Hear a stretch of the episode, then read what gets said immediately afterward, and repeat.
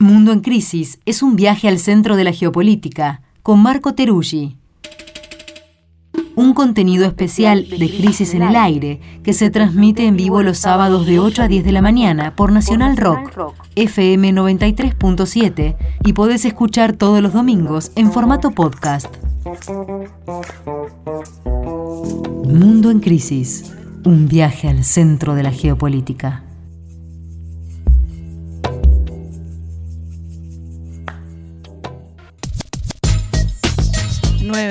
10 de la mañana. Bienvenidas, bienvenidos a quienes se suman a la segunda hora de Crisis en el Aire. Esta es nuestra sección Mundo en Crisis, que hoy es una especie de superproducción transnacional, porque estamos aquí en el estudio. Está Marco Teruggi. Estimo que en algún lugar de Brasil. Hola Marco, ¿cómo estás? Muy buenos días, estoy en San Pablo hermoso San Pablo. Y también está Mario en Rosario con Gerardo Pizarello, que fue invocado en el bloque anterior, pero su voz no se escuchó. Buen día, Gerardo, ¿cómo estás? Eh, un segundito que acá está Gerardo. Gerardo. A Gerardo no lo veo. Entonces, ¿estás ahí? ahora estamos. ¿Cómo estás? Buen día, bienvenido a Crisis en el Aire. Así que entre todos nosotros vamos a hacer esta sección Mundo en Crisis, le voy a dar la palabra a el responsable de este momento, que es Marco Teruggi, para que inicie esta conversación. Bueno, eh, encantado de estar ahora nuevamente desde Brasil, ya a puertas de las elecciones. Eh, muy contento de poder conversar en este mundo en crisis cruzado internacionalista. Eh, pero en realidad le quería hacer la palabra a Mario, que está en Rosario, donde se está desarrollando, como bien comentaban, eh, el acontecimiento de Ciudades sin Miedo para que pueda un poco abrir y, e introducir a, nuestro invitado, a Gerardo Pizarello, que es un gran compañero, eh, que está a veces de aquel lado del Atlántico y a veces de este lado, y por fortuna ahora está de este lado, así que Mario, adelante. Bueno, eh, bueno, Gerardo Pizarello lo conocen, de todas maneras vamos a decir que Gerardo Pizarello es un tucumano que vive en Barcelona, en España, hace mucho, y tuvo una experiencia muy, muy importante, muy intensa eh, como vicealcalde ¿no? de la ciudad de Barcelona junto con Ada Colau, eh, en una experiencia que ayer, bueno, ya comentábamos, eh, de municipalismo bien interesante, y actualmente es diputado nacional por Barcelona en, el, en, el, Parlamento español, una especie de diputado de ultramar, como él mismo se autodefine, y eh, bueno, es un, desde, desde que está ahí en, la, en, Madrid, en el Congreso eh, español, está activamente desarrollando una especie de tarea de vínculo muy intenso con América Latina, ¿no? Viajando mucho y, y tratando de, construir ¿no? redes con diferentes países. Así que eh, va a ser muy interesante hablar con él sobre el momento que, que, está viviendo América Latina y sobre el momento también que está viviendo Europa. Así que vamos a introducirnos. Ayer él, estuvo y estuvimos acá en, una apertura del, evento eh, junto con Jorge Charp, que es alcalde de Valparaíso, eh, estuvo Isabel Cortés, que es una sindicalista y, también parlamentaria en Perú, estuvo Mónica Vinicio, ya la mencionaba Karen antes, que es concejala de Río Janeiro, y, bueno, estuvo Pedro Brigger también, y hay muchos compañeros y compañeras, digamos, ¿no? que hemos estado ya intercambiando de diferentes países, así que lo primero, Gerardo, sería preguntarte ¿Cuál es la impresión en este momento que, tenés? Vos sos además muy eh, afectivo y, tenés como los poros muy abiertos siempre para percibir. Así que, ¿qué, este viaje, ¿qué, estás percibiendo? Bueno, la verdad es que es una, es una sensación extraña, ¿no? Porque por un lado mm, tengo una sensación que es común a lo que pasa en el sur y en el norte, ¿no? Esta situación de de pospandemia, de desconcierto, de incertidumbre, con el miedo muy, muy mal repartido, ¿no? Veo que hay gente que tiene mucho miedo, que está muy, muy desconcertada, las mayorías sociales, no se, se lo encuentra en la calle y eso pasa en el norte y en el sur, y la sensación compartida de que hay unas élites que han perdido el miedo absolutamente, ¿no? Mm. Eh, que piensan, bueno, que pueden imponerse a pesar de todo, que no se sienten amenazadas en sus privilegios y muchas de ellas piensan que viajarían a Marte si el planeta, digamos, escapa, ¿no? Mm. Y entonces frente a eso, eh, noto que en América Latina se está viviendo con muchísima angustia, ¿no? digamos, eh, las enormes dificultades en las condiciones de vida cotidianas, la preocupación de la gente por la inflación, por el aumento de los precios. Eh, eso es tremendo, es común a lo que está pasando en Europa también, aunque Europa parte de un colchón, digamos, muy, muy diferente. Después hay un tema que es el de la crisis ecológica, mm. eh, que es tremendo, que es terrible, que se expresa, digamos, en un ataque muy virulento ¿no? contra, contra la vida en común en las ciudades, pero los ríos, los bosques, eh, eso me parece un fenómeno tremendo, pero que está mucho más invisibilizado. Eh, y después, una cosa que yo no había pensado que tendría que experimentar nunca en mi vida y ni siquiera la puedo verbalizar y formular, porque no estaba dentro de lo que pasó en nuestra generación, que vivió dictaduras y otras cosas, que es la posibilidad de una guerra y de una guerra nuclear, mm. ¿no? que esa es una palabra terrible. Eso me parece que en el sur no se vive, digamos, de la misma manera, ¿no? pero la, combinación de, del aumento de la desigualdad social, eh, la emergencia eh, climática, digamos, la devastación ecológica que se está produciendo y la guerra nuclear, la verdad que son una combinación terrible. Y al mismo tiempo, como siempre, cuando vengo al sur, noto que a pesar de todo eso, en el sur hay una potencia de vida y una creatividad y una imaginación a la hora de enfrentar eso y una no resignación que noto menos en el norte. ¿no? Europa la mm. noto cansada, Europa la noto Em, digamos, acostumbrada a un tipo de bienestar que no la ha preparado para una situación así, ¿no? que no la ha preparado para una situación así. Y me parece que hay una parte importante todavía de la sociedad europea que piensa que ese bienestar del que ha gozado en los últimos tiempos a costa, como digo, de unas relaciones norte-sur muy, muy desiguales, va a permanecer en el tiempo. Y me parece que es una ilusión tremenda y que dentro de muy poco vamos a ver eh, digamos, grandes conflictos sociales, tanto en el norte como en el sur. La gran mm. pregunta es si eso lo va a capitalizar la extrema derecha o si eso puede tener un signo más esperanzador y más emancipador. Gerardo, ¿cómo estás? Te pregunto, has estado recorriendo bastante, ahora estás en Rosario, pero has estado en Chile, has estado en Colombia, digo, moviéndote en este escenario tan dinámico eh, de América Latina. ¿Cuál es tu percepción sobre este momento donde si uno ve el mapa del continente, pues se encuentra con un conjunto de países bajo este amplio concepto de progresismo, pero ¿cómo ves esa vitalidad del progresismo? ¿Qué tipo de expectativas te genera? Sabiendo que adentro de esa categoría justamente hay muchas experiencias, ¿no? Pero claro, en contraste con Europa hay, digamos, un nivel ahí como de, de posibilidad de disputas, de poderes, de gobiernos, de experiencias por debajo también. Pero ¿cuál es tu lectura sobre los progresismos actuales? ¿Qué le ves como de, luces y qué le ves de falencias o de cuestiones por resolver? Bueno, en comparación con Europa, Marco, lo que siento es que, digamos, los vientos de esperanza que puede haber en este momento vienen sobre todo del sur, ¿no?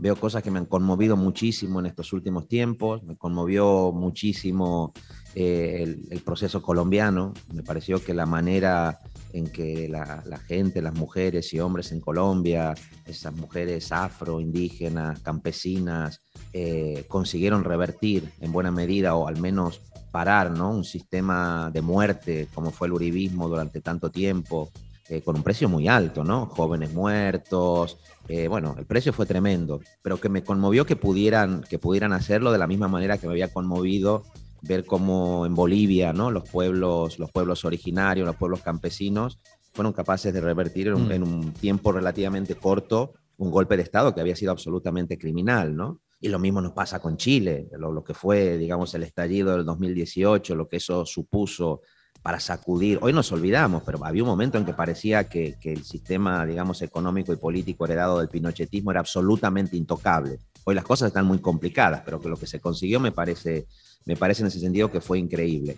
Lo que me tiene mucho más desconcertado es la impresión que tengo de que no mm, supimos o no pudimos ver eh, lo profunda que iba a ser la reacción de la extrema derecha, ¿no? Lo que significaba, digamos, ese nuevo ciclo de extrema derecha que se abrió con el trampismo en Estados Unidos, con el bolsonarismo en América Latina. Y hoy que estoy aquí en Rosario, bueno, me levanté, digo, voy a ver nuestro querido amigo Marco qué nos está contando y veo que tus últimos, digamos, tweets en las redes sociales nos explican que Lula está teniendo que salir a desmentir que tenga un pacto con el diablo eh, o que vaya a cerrar masivamente iglesias, porque en estos últimos días que quedan para que haya elecciones en Brasil, eh, la ultraderecha está utilizando las redes sociales, está utilizando los medios, digamos, de información del Estado para mentir de manera, de manera descarada. Y una parte importante de la población mundial, que sabemos qué es lo que se juega en Brasil, estamos a la espera de si un tribunal supremo electoral es capaz de ordenarle al bolsonarismo que, borre los tweets, que se borren los tweets falsos, al bolsonarismo o a, las redes, digamos, a Twitter, eh, ¿no? Esto me parece, digamos, me parece, me parece trágico. Es decir, el tipo de capilaridad que ha conseguido la extrema derecha eh, desde el punto de vista comunicativo, eh, con, la, con, la, invasión de estas nuevas iglesias que arrasaron con el cristianismo de base, con las comunidades eclesiásticas de base, están generando este, este poder alternativo al servicio del gran dinero, con la colonización incluso de las policías, la aparición de las milicias armadas. Esto no, no, no era muy difícil preverlo, ¿no?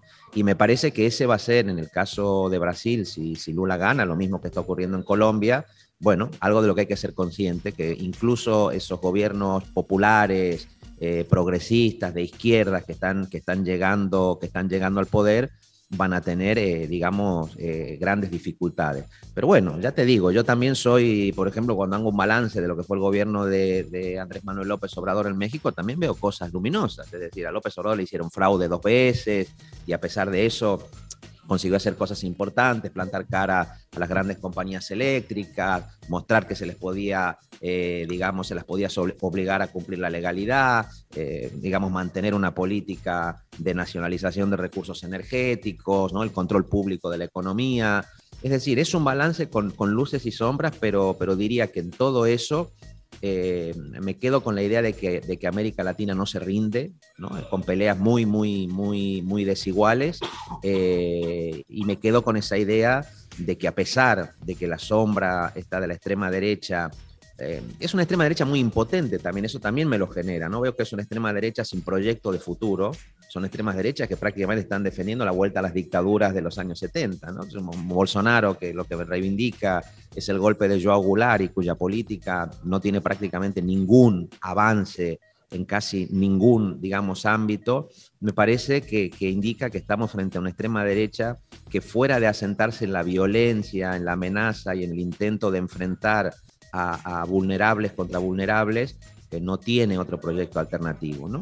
Y desde ese punto de vista, pienso con, con, Álvaro García Lineras y con tanta gente que el dominio, esta hegemonía de la, de la extrema derecha, no, no, no, no, creo que sea duradero. Puede causar mucho dolor en el camino, pero creo que, que, que tiene más pasado que futuro y que es muy importante en ese sentido, que desde las instituciones y desde fuera las instituciones, los movimientos populares, progresistas y de izquierdas tengan la, lucidez, la audacia, la valentía, eh, la capacidad de, entenderse entre sí y sobre todo la capacidad de desarrollar una política latinoamericana para, para que ese proyecto de odio no se imponga.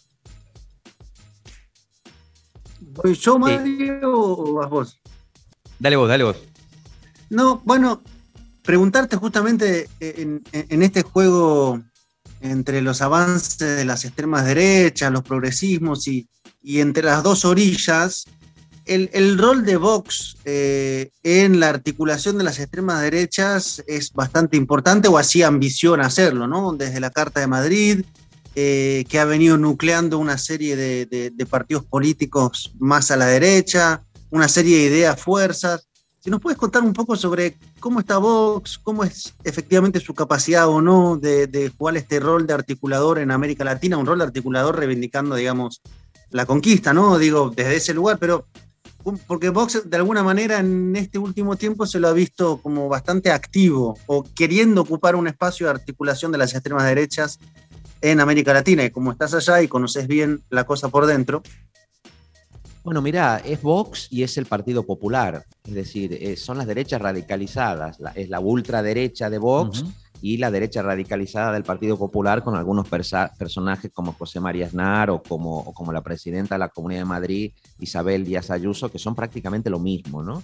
Y forman parte, la verdad, eh, por un lado, del, yo digo que son el, nuevo partido de los encomenderos, que existía, digamos, en época de la conquista, eh, representan a élites eh, rentistas, extractivistas, financieras, que también están muy desconcertadas con este capitalismo globalizado porque no consiguen encontrar su lugar frente a los grandes fondos de inversión, ¿no? como BlackRock, los grandes fondos de inversión norteamericanos, y entonces sueñan con tener una especie de nicho de negocio en América Latina, ¿no? Y para conseguir ese nicho de negocio saben que tienen que articular esos intereses, digamos, financieros, rentistas, extractivistas que tienen detrás en un proyecto político. Y eso es lo que están haciendo, eso es lo que está haciendo Vox cuando ellos reivindican la conquista, reivindican el papel de Hernán Cortés, todo ese discurso de reivindicación del 12 de octubre de 1492, etcétera, etcétera, tiene como objetivo legitimar un proyecto de saqueo neocolonial hoy, en el presente. Y para eso necesitan la connivencia de una parte de las, de, las élites este, latinoamericanas. Y eso es lo que están construyendo. Pero lo construyen ambos, lo construye Vox y el Partido Popular. Vox se encarga de las versiones más grotescas de la extrema derecha, no, Bolsonaro, eh, eh, no, no, eh, Murillo, el que fue ministro con, con Janine Áñez en Bolivia, etcétera, etcétera. ley estuvo hace poco, ¿no? ley estuvo hace poco también con, ellos. Ellos son la versión más grotesca, más, más bolsonarista, digamos. Meloni también. y Meloni también, exacto, Meloni también. En cambio, el Partido Popular sabe que tiene que, para ser mayoría y para poder gobernar, tiene que poder seducir a un tipo de, de, clases medias y medias altas que quieren que la derecha esté, pero que les parece excesivo lo de la extrema derecha. Entonces el Partido Popular hace política, hace guiños moderados durante el día, eh, ¿no? como, como Dr. Jekyll y por la noche como Mr. Hyde, eh, se pone directamente el traje nazi, ¿no? Con, la gorra, con la esvástica y saca la bandera franquista con el aguilucho, ¿no? Como, como, decimos, como decimos allá. Y encuentra, la verdad, eh, digamos, eh, encuentra respuesta del otro lado en América Latina. Entonces, cada tanto envían a, Mario Vargas Llosa, al marqués de Vargas Llosa, que es un personaje central en la construcción del, del partido iberoamericano de, extrema derecha, a Cayetana Álvarez de Toledo, ¿no? Ahí Argentina exportó también a, la amiga de la, reina de Holanda, muy vinculados a la dictadura de Videla, que también, digamos, hace ese papel. Eh, y el objetivo es ese, ¿no? Un partido, como digo yo, inmobiliario, financiero, rentista, eh, vinculado al agronegocio, eh, que tiene eh, como objetivo generar una, una, política de miedo y de terror que impida que las clases populares puedan organizarse, atacan al sindicalismo, ahora se puso de moda que el peronismo es la gran amenaza, digamos, global, así que ahí están. Y nosotros y nosotras, eh, por eso estoy también aquí en Rosario, intentando hacer nuestra tarea, que es construir, digamos, esa alternativa a esa internacional de, extrema derecha y de las derechas radicalizadas, que yo creo que tiene que ser latinoamericanista y que los que estamos en el norte, o en mi caso en el sur del norte, intentar frenar en la medida que podamos a la bestia allí y defender y explicarle a las compañeras y compañeros que están allí que si quieren sumarse a esta lucha latinoamericanista, tienen, pueden hacerlo, deben hacerlo, eso sí, intentando, eh, digamos, librarse de la mirada neocolonial que también en España sigue existiendo. Muchas gracias, Gerardo, un, gustazo. Eh, bueno, como se ve acá, estamos eh, en, una, en, una especie de doble, ¿no? de doble intento. Por un lado, compartir estos, esta emergencia de la ultraderecha y tratar de entenderla y pensarla con categorías políticas y con y con capacidad de, con un realismo fuerte, ¿no? Para ver lo que se viene, momentos complejos, y al mismo tiempo, como acaba de decir Gerardo, y a eso no vamos a abocar ahora, ni bien termine el programa, eh, para ver lo que está emergiendo, ¿no? Como respuesta a eso, o ni siquiera como respuesta, incluso como apertura del horizonte en un intento de relanzar la imaginación política, y vamos a estar todo el día de hoy y mañana eh, entramando ahí, pensando juntos.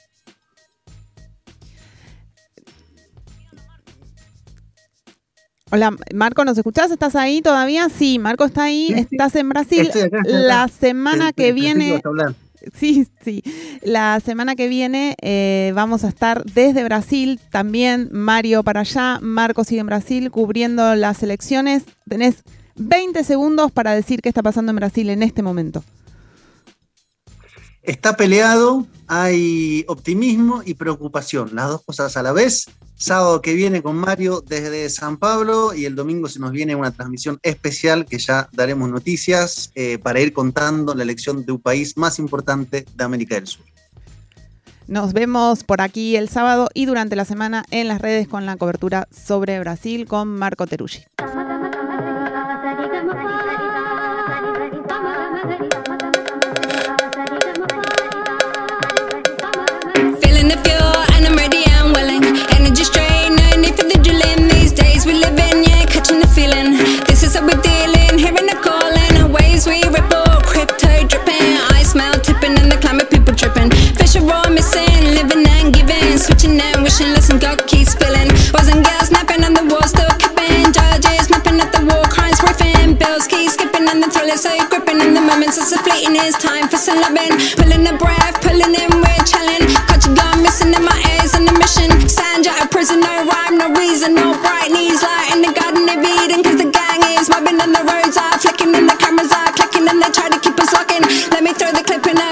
and tripping when I find my calling. I think I'm going all in. Five, six, seven.